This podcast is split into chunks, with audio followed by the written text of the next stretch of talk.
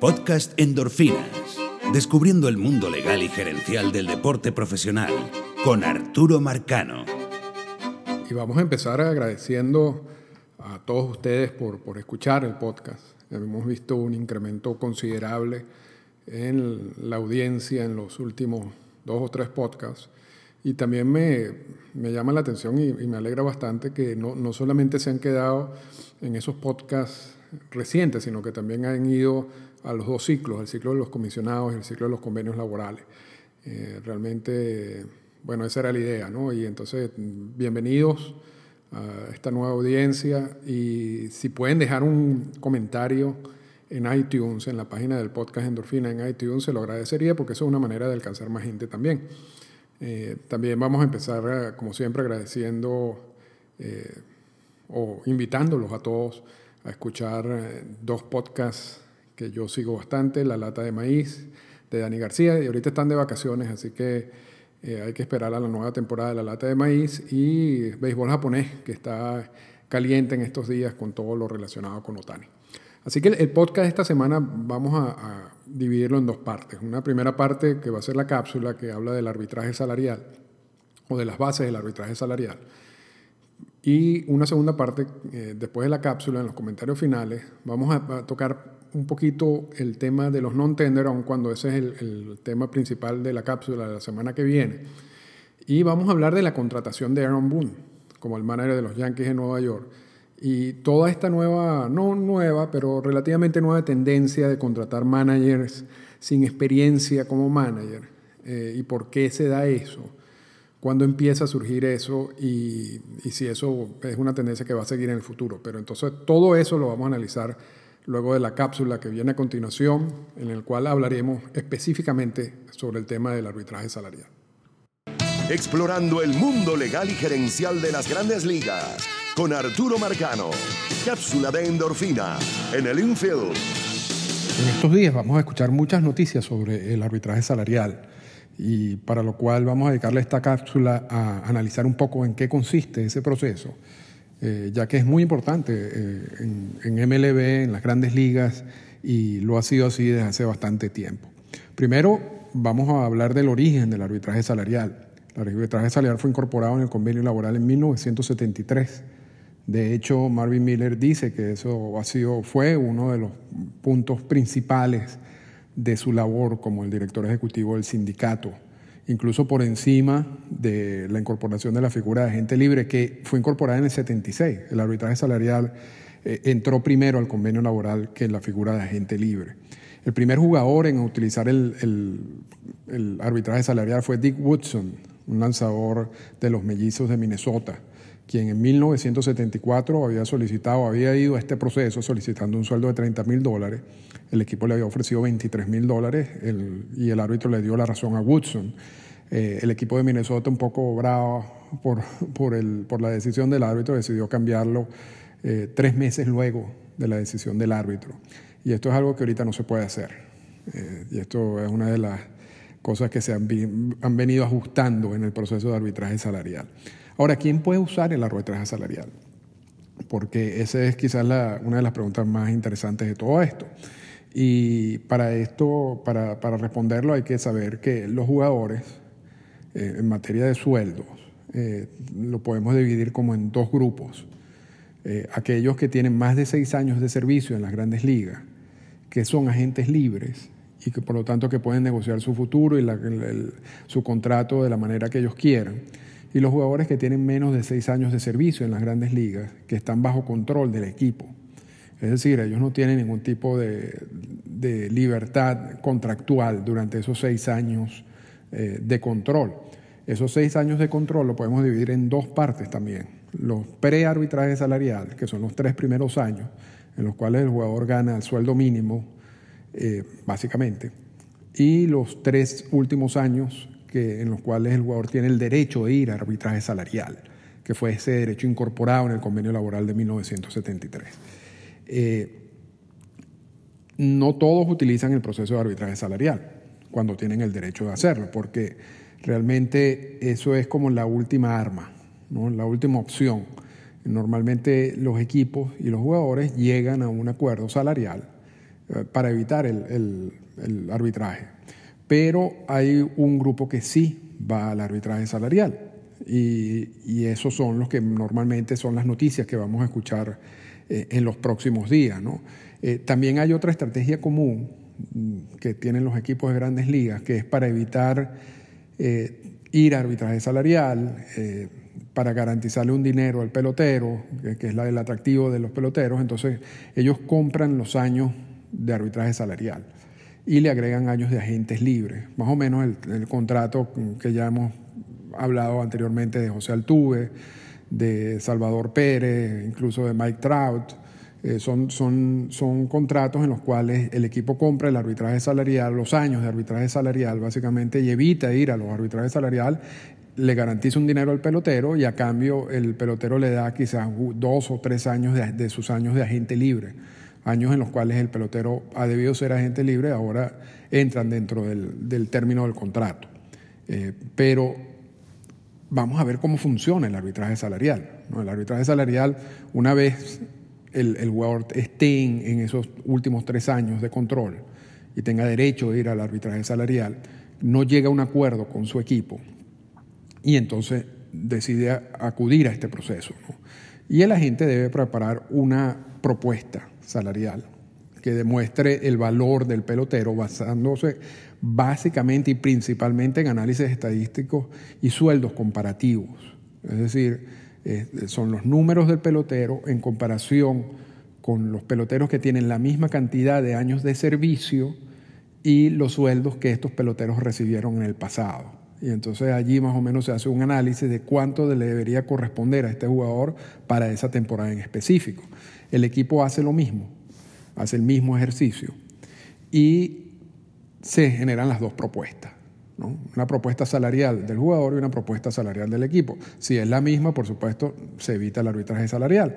Si, si las ambas propuestas dan un resultado relativamente pequeño, o sea, no hay mucha diferencia entre ambas. También lo más lógico es evitar el proceso de arbitraje salarial, ya que esto puede generar roces y conflictos entre las partes. Ahora, normalmente se va al arbitraje salarial cuando las propuestas son bastante distintas, ¿no? cuando hay un hueco muy grande entre la, opción salarial del pelotero de la gente, propuesta de la gente, y la del equipo.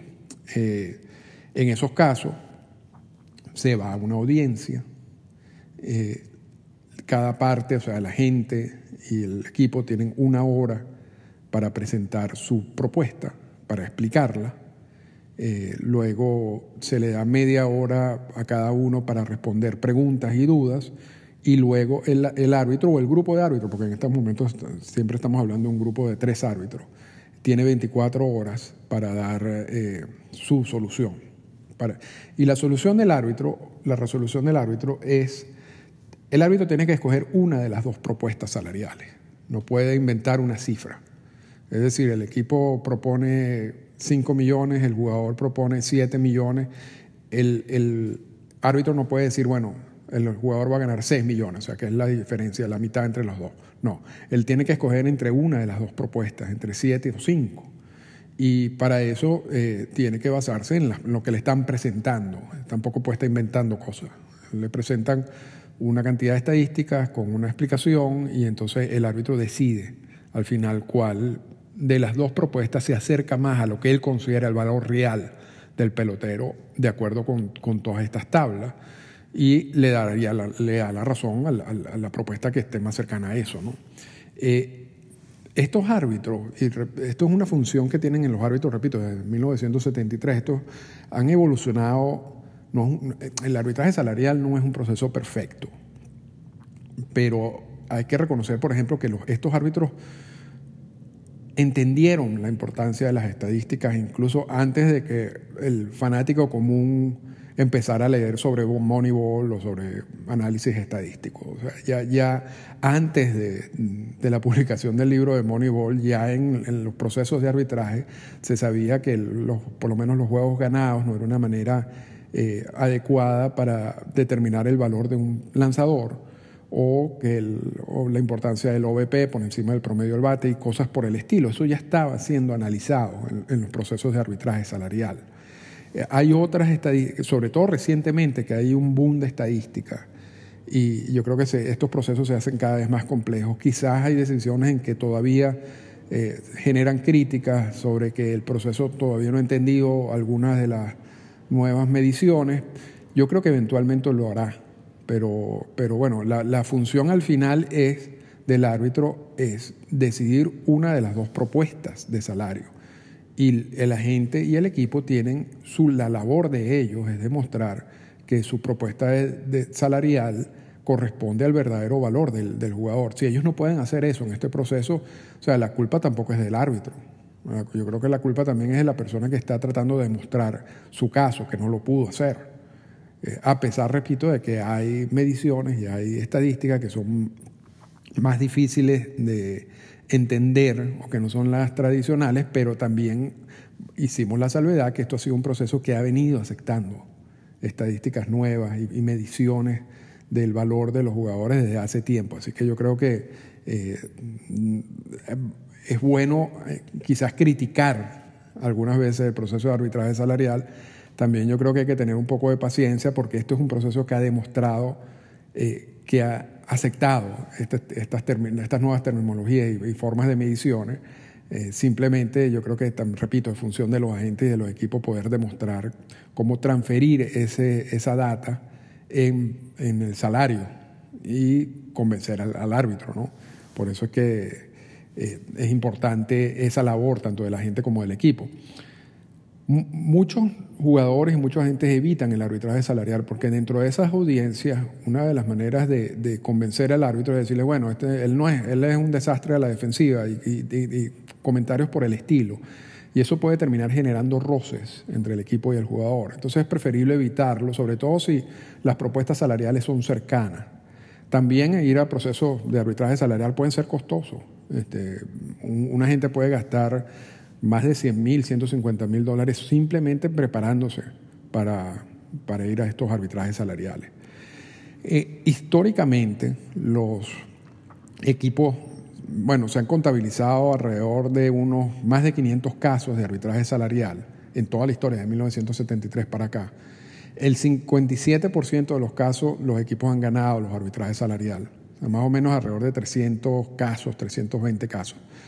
Eh, los jugadores se han impuesto en 230 casos más o menos, que eso es un 42%, es decir, que los equipos han tenido más suerte a la hora de, las decisiones de los arbitrajes salariales y la explicación quizás puede ser que eh, los equipos han entendido más el proceso desde el principio, se han preparado más a ese aspecto.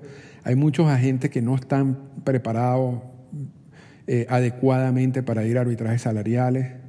Repito, puede costar 100 mil dólares la preparación de un caso y mucha gente no tienen ese dinero o, no, deciden no invertir ese tipo de dinero. Eh, también existe la, bueno, lo, que quizás sea normal de la gente que le diga al jugador, le, le infle un poco las cifras salariales, eh, quizás también mm, empujando alguna decisión o, a un acuerdo a largo plazo. Eh, y después terminan en un arbitraje salarial y pierden. O sea, pero eso también es falta de preparación de la gente. Pero en definitiva, esto es un proceso que viene de aquí en adelante, en los próximos días. Vamos a hablar, vamos a escuchar mucho sobre los arbitrajes salariales y también vamos a escuchar mucho sobre otra figura que no la vamos a analizar en esta cápsula, sino posiblemente en la, en la siguiente cápsula, que se llama la figura del non-tender. Y todo, todo el non-tender se basa exactamente en el proceso de arbitraje salarial.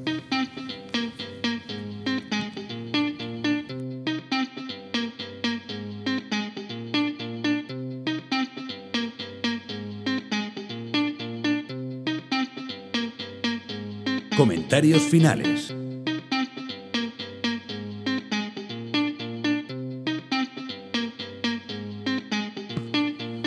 Y esa es la figura del arbitraje salarial, quizá en términos generales.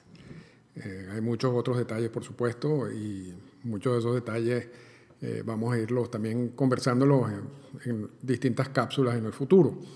Eh, una de las consecuencias, una de las eh, de los efectos de la figura del arbitraje salarial es otra figura, es otro concepto que se llama el non-tender.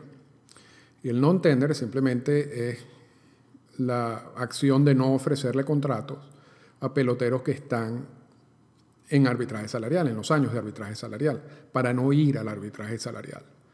Al, no ofrecerle el contrato, el pelotero se convierte en agente libre. Esta es una figura que realmente era poco utilizada, o fue poco utilizada por muchos años, desde su incorporación en el convenio laboral de 1973, y tenía su lógica porque realmente tú tienes control sobre esos jugadores. El arbitraje es cierto que te va a dar un monto, quizás un poquito superior en algunos casos de lo que tú quieres pagar, pero en, definitiva tú has desarrollado ese pelotero, ese es un pelotero que está con la organización eh, y realmente resulta como poco inteligente darle la libertad así, ¿no? perder esa inversión por, no sé, por algunos cientos de miles de dólares. Eh, pero recientemente eh, la figura del non-tender ha sido o ha venido siendo utilizada con bastante frecuencia. Yo creo que es parte ahora básica de, todo el ejercicio gerencial que hacen en los equipos de grandes ligas, pero vamos, vamos a hablar eso más en detalle la semana que viene. Solamente quería darle algunas orientaciones sobre el tema, porque parece eh, la figura parece más complicada de lo que realmente es. Y por el nombre también, el non-tender. Y, realmente no, yo la traducción en el español generalmente no, sé, no, no la hacen muy bien. ¿no? O sea, es el no ofrecer contrato, pero realmente no... no o sea, parece como más complicado, repito, de lo que es. Pero vamos a guardar todo eso para la semana que viene. Y vamos a, esta semana, eh, concluir el podcast con un tema que también a mí me interesa muchísimo, que es toda esta parte de la contratación de managers. Eh, no solamente porque lo estudio a fondo, ese es uno de, los aspectos gerenciales que más estudio, sino que bueno, yo tengo más de 15 años con pase de prensa aquí en Toronto, en la ciudad de Toronto, y he tenido la oportunidad temporada tras temporada de, de compartir en el Clubhouse, sobre todo con peloteros latinos, y ver la relación de peloteros manager, de manager gerencia y ver cómo eso ha venido evolucionando. Así que esto es una, los comentarios que te voy a hacer ahorita, una combinación entre una parte como más académica con, una, con la parte práctica de lo que yo percibo en esos clubhouse o he percibido durante estos últimos 15 años. Y todo, todo este comentario final, bueno, viene de la contratación de Aaron Boone como el nuevo manager de los Yankees de Nueva York Boone no tiene ningún tipo de experiencia como manager. Una vez retirado como jugador, se dedicó a trabajar en los medios de comunicación.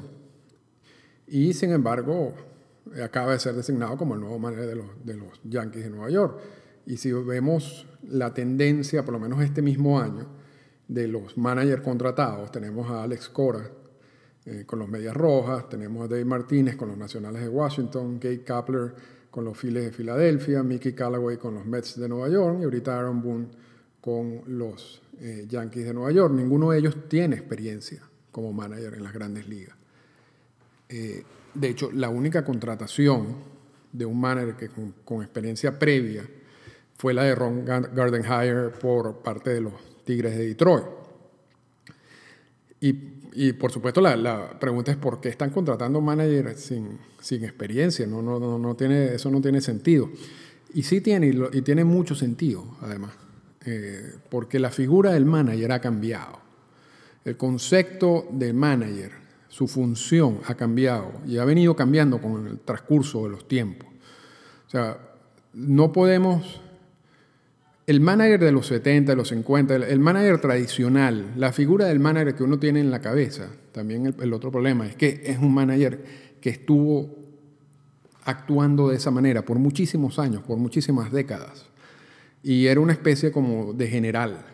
no, eh, eh, no solamente general en el terreno, sino también era quien le pedía, le exigía la gerencia, la contratación de determinados jugadores para cerrar unos huecos que él percibía en el, equipo. Realmente, a nivel gerencial, el manager era una figura independiente, eh, estaba por encima de todo, era el que controlaba absolutamente todo el juego, Era, era un sacrilegio decirle a un manager, mira, este, coloca a este jugador en el line-up o usa este line-up, o cuando tengas jugadores en primera, tú tienes, que evitar el toque. Eso no, podía ser, porque el manager era la, gran figura del equipo. Y las gerencias de los equipos estaban construidas de esa manera. O sea, había la parte, si se quiere, operativa, y hay un, hay un gran libro que habla sobre, sobre la evolución de la figura del manager en las grandes ligas, que se llama In Search of Penance. Eh, un libro extraordinario, y, relata lo que estoy diciendo, básicamente. Eh, por muchísimo tiempo, la, la, estrategia gerencial o la organización de los equipos de grandes ligas eran eh, un gerente que estaba encargado más que todo de manejar los números, si los números cuadraban o no cuadraban, ingresos, egresos, sueldos, etc. Y el manager. Y el manager estaba encargado de todo. Con el paso del tiempo, la figura del gerente fue adquiriendo más peso el, equipo ya no lo armaba el manager, el equipo lo arma el gerente o el cuerpo gerencial. Y, esa, y, no estamos hablando nada más del equipo de las grandes ligas, estamos hablando de los equipos de la organización a todo nivel. La adquisición de talento cambió, ya no era por la percepción del manager, sino por una estrategia de contratación, de acuerdo a algunos elementos, de acuerdo a algunas eh, estadísticas, eh, de algunas maneras de evaluar a los peloteros. Y esto ha venido agarrando importancia, por supuesto, sobre todo recientemente, en donde hay una inversión increíble, estoy hablando de, de millones de dólares, en todos estos procesos de contratación de peloteros y de evaluación de peloteros. Entonces, mientras más peso se le da a esta parte gerencial y mientras más dinero hay invertido en, toda esta creación de este sistema que implica la contratación de peloteros, pero también el estilo de juego. O sea, no, no es solamente tener el material allí, sino cómo usar el material que tienes, que es tan importante como la adquisición del mismo. Las gerencias se fueron dando cuenta que el manager podría ser un aliado o podría ser un enemigo de la misma gerencia. O sea, porque no tiene ningún tipo de sentido en lo absoluto que tú inviertas millones de dólares en toda una estructura de identificación y de evaluación de talento, le das el material al manager, le das las piezas al manager y el manager no usa las piezas como debe usarlas sino la usas de acuerdo con la percepción que tiene el manager de cómo se debe jugar el béisbol. Y muchas veces esa percepción está en contra de la filosofía gerencial. Cuando hay ese choque, realmente lo que se está votando es el dinero. O sea, porque para que esa inversión que hay en, en la adquisición del talento no está siendo utilizada como debe utilizarse. Y eso no tiene ningún tipo de sentido. Entonces, la gerencia poco a poco han tratado de meterse o de influir la figura del manager y con lógica además, y ver a esa figura como una extensión de la gerencia. Es decir, la persona que va a ejecutar la estrategia gerencial, no la estrategia del manager en el terreno de juego. Y por eso, entonces, realmente tener experiencia como manager tampoco es un punto a favor, porque la experiencia como manager muchas veces lo que resulta es formas de manejar que muchas de las gerencias hoy en día no les gusta, porque no tienen sentido con el resto de la estrategia gerencial. Por ejemplo, el toque de bola. Muchas gerencias les parece eso absurdo. Ah, y, ellos para eso están identificando, repito, el talento, saben lo que tienen y, saben todas las consecuencias de regalar un out. Entonces, si hay un manager que todavía cree en el toque de bola, ese es un manager que tiene experiencia pero que no va a poder manejar, tan fácil como eso. Eh, un manager que no quiera que se le involucren en su trabajo, que no actúe de manera, eh, o sea, que no quiera actuar de manera concertada con la gerencia, sentarse a hablar con ellos, que la gerencia le recomiende line-ups, que la gerencia le recomiende eh, algún tipo de decisiones durante el juego. No durante el juego porque no existe la comunicación, pero son, son, situaciones que se hablan antes. Eh, si, el manager no está de acuerdo, no está consciente, o no quiere participar de esa manera con la gerencia, no tiene ningún tipo de chance y podrá tener toda la experiencia del mundo. Y entonces vamos a, este, este, nuevo lote de, de managers que son gente sin experiencia y algunos sin ningún tipo de experiencia, porque bueno, Dave Martínez, por ejemplo, tiene toda su vida siendo la mano derecha, si quieres, de, de Joe Madden, y, y, eso tiene un valor.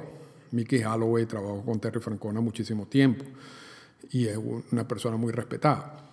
Este, Aaron Boone no tiene ningún tipo de experiencia, pero al final, al final, lo que quiere la gerencia, repito, es extender el, el, el grupo, el equipo gerencial e incluir al manager dentro de eso. Que el manager forme por parte de las conversaciones, forme parte de la filosofía de adquisición de talento, entienda cómo debe ser utilizado el talento de acuerdo a lo que ellos piensan como filosofía en general. Y esa comunicación va a hacer que la inversión en, y la inversión y, todo el dinero que se gasta en, en esas adquisiciones sea utilizado de una mejor manera. Y al mismo tiempo, eso es una forma de que la gerencia diga, bueno, tú me estás dando a mí, porque la gerencia reporta a alguien, ¿no? al presidente del equipo o a los dueños del equipo. Y muchas veces la gerencia dice, bueno, yo, yo quiero manejar este equipo totalmente. Y, si salen bien, bueno, esto es una, una, victoria de todos, pero si sale mal, este, me puedes votar, porque realmente aquí están todos casados con esta filosofía del equipo. A diferencia de años anteriores o de, de, o sea, de, equipos en donde la gerencia y el manager van como por sitios distintos. Entonces tú votas el manager y lo sustituyes como diciéndole, bueno, es que el manager nunca ayudó a la gerencia. Eso es lo que se está tratando de evitar ahorita. Están, los equipos están tratando, repito, de, extender el cargo gerencial a, la parte del manager. y, y, muchos se harán la pregunta, ¿y por qué no colocan un gerente como manager? Y eso es, uno, eso es una buena pregunta. Y la, la, solución viene, aunque, y ahí entra un poco mi experiencia ya como, como en estar en los, los de los equipos por más de 15 años y, ver cómo es esa dinámica. Un, gerente sin experiencia como jugador se lo van a comer. Los jugadores no o sea, pueden aceptarlo hasta cierto punto, pero llega un momento en que, en que realmente allí también hace falta cierta disciplina, allí hace falta respeto entre los jugadores y el manager.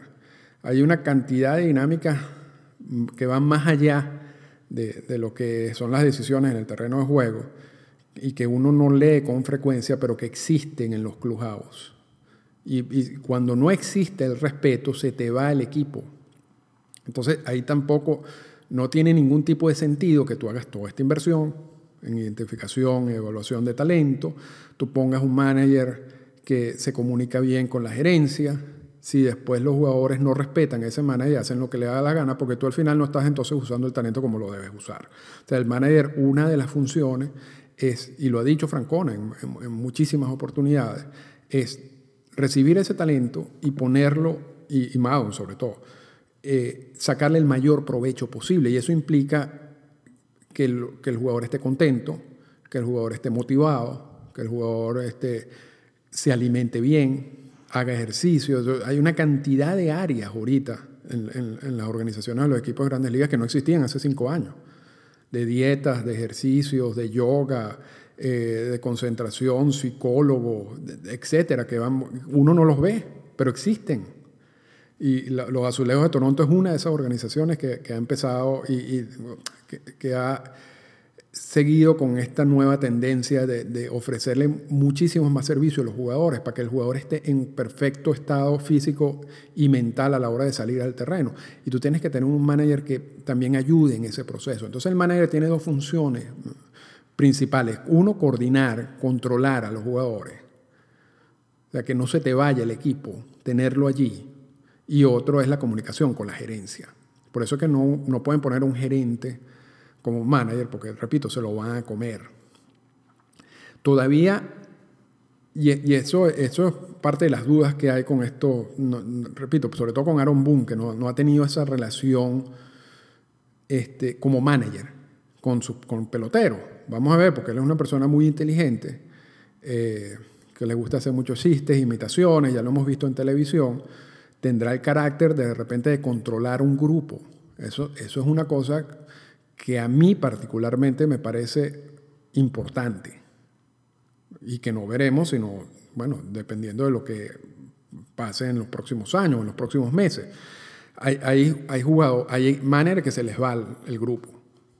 Hay otros maneras que son totalmente militares en, su percepción y en su trato con los peloteros. Y ahí tenemos a Farrell, por ejemplo, en los Medias Rojas de Boston, que, que acá lo despidieron a pesar de la temporada que tuvo. Esa actitud del manager con los peloteros muchas veces no ayuda a sacarle el mayor provecho al pelotero. Eso es, la, eso es lo que dice la, las nuevas tendencias, si se quiere, o las nuevas filosofías sobre este aspecto. Tenemos a Chuck Walter en, los Orioles de Baltimore, igual, también estilo militar. Controlan el clubhouse, quizás no tengan una buena relación con las gerencias, tengan una, una visión un poquito a la antigua de lo que es el béisbol, eh, han dado resultados, pero quizás no le están sacando el mayor provecho al talento que tienen. Entonces la apuesta es esa, la apuesta es una persona, no importa la experiencia, y ya estamos viendo en las contrataciones, pero que tenga una buena relación con la gerencia, una persona que tenga la posibilidad de controlar al grupo y en ese control necesariamente viene cierto tipo de disciplina que, que en algunos casos veremos cómo pasa aun cuando Madon ha impuesto la disciplina de no tener ningún tipo de disciplina, de darle plena libertad a los jugadores.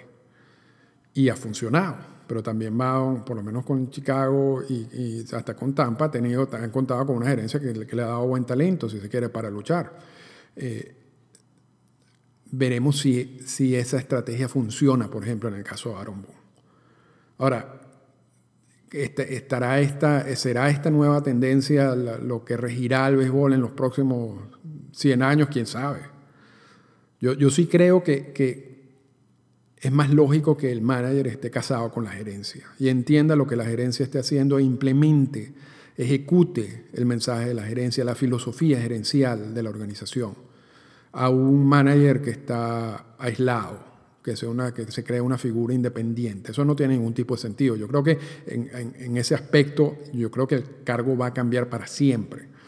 Ahora, en el futuro veremos más managers contratados con, con experiencia, porque mm, realmente lo que pasa con los managers de ahorita que tienen experiencia es que no es la experiencia que buscan los equipos.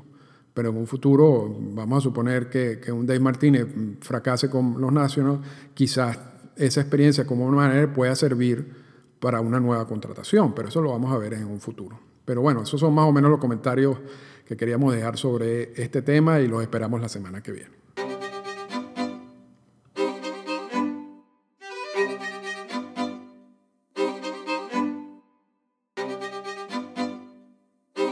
Esta fue una presentación del podcast Endorfinas. Para comunicarse con nosotros, escríbanos a las siguientes cuentas en Twitter arroba Arturo Marcano y arroba Endorfinas Radio.